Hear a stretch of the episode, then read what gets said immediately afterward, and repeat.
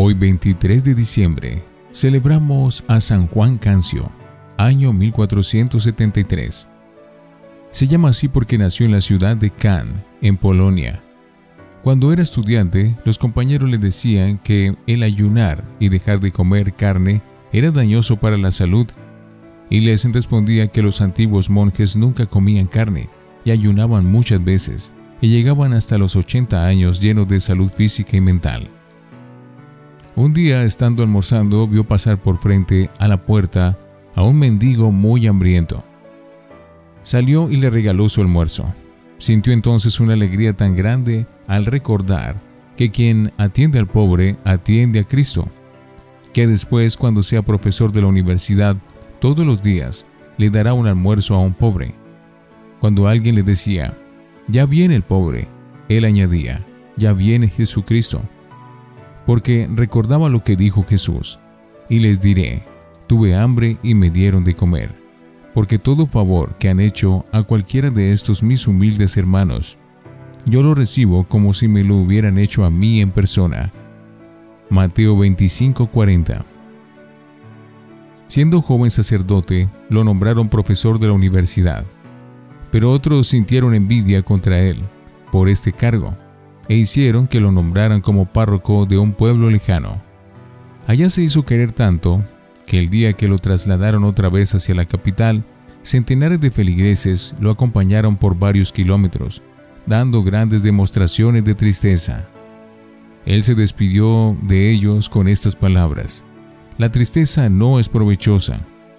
Si algún bien les he hecho en estos años, canten un himno de acción de gracias a Dios pero vivan siempre alegres y contentos, que así lo quiere Dios.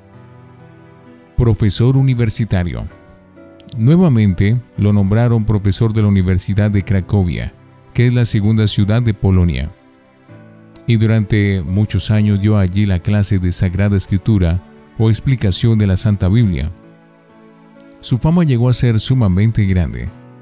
Los ratos libres los dedicaba a visitar pobres y enfermos lo que ganaba estaba a disposición de los pobres de la ciudad, que muchas veces lo dejaron en la ruina.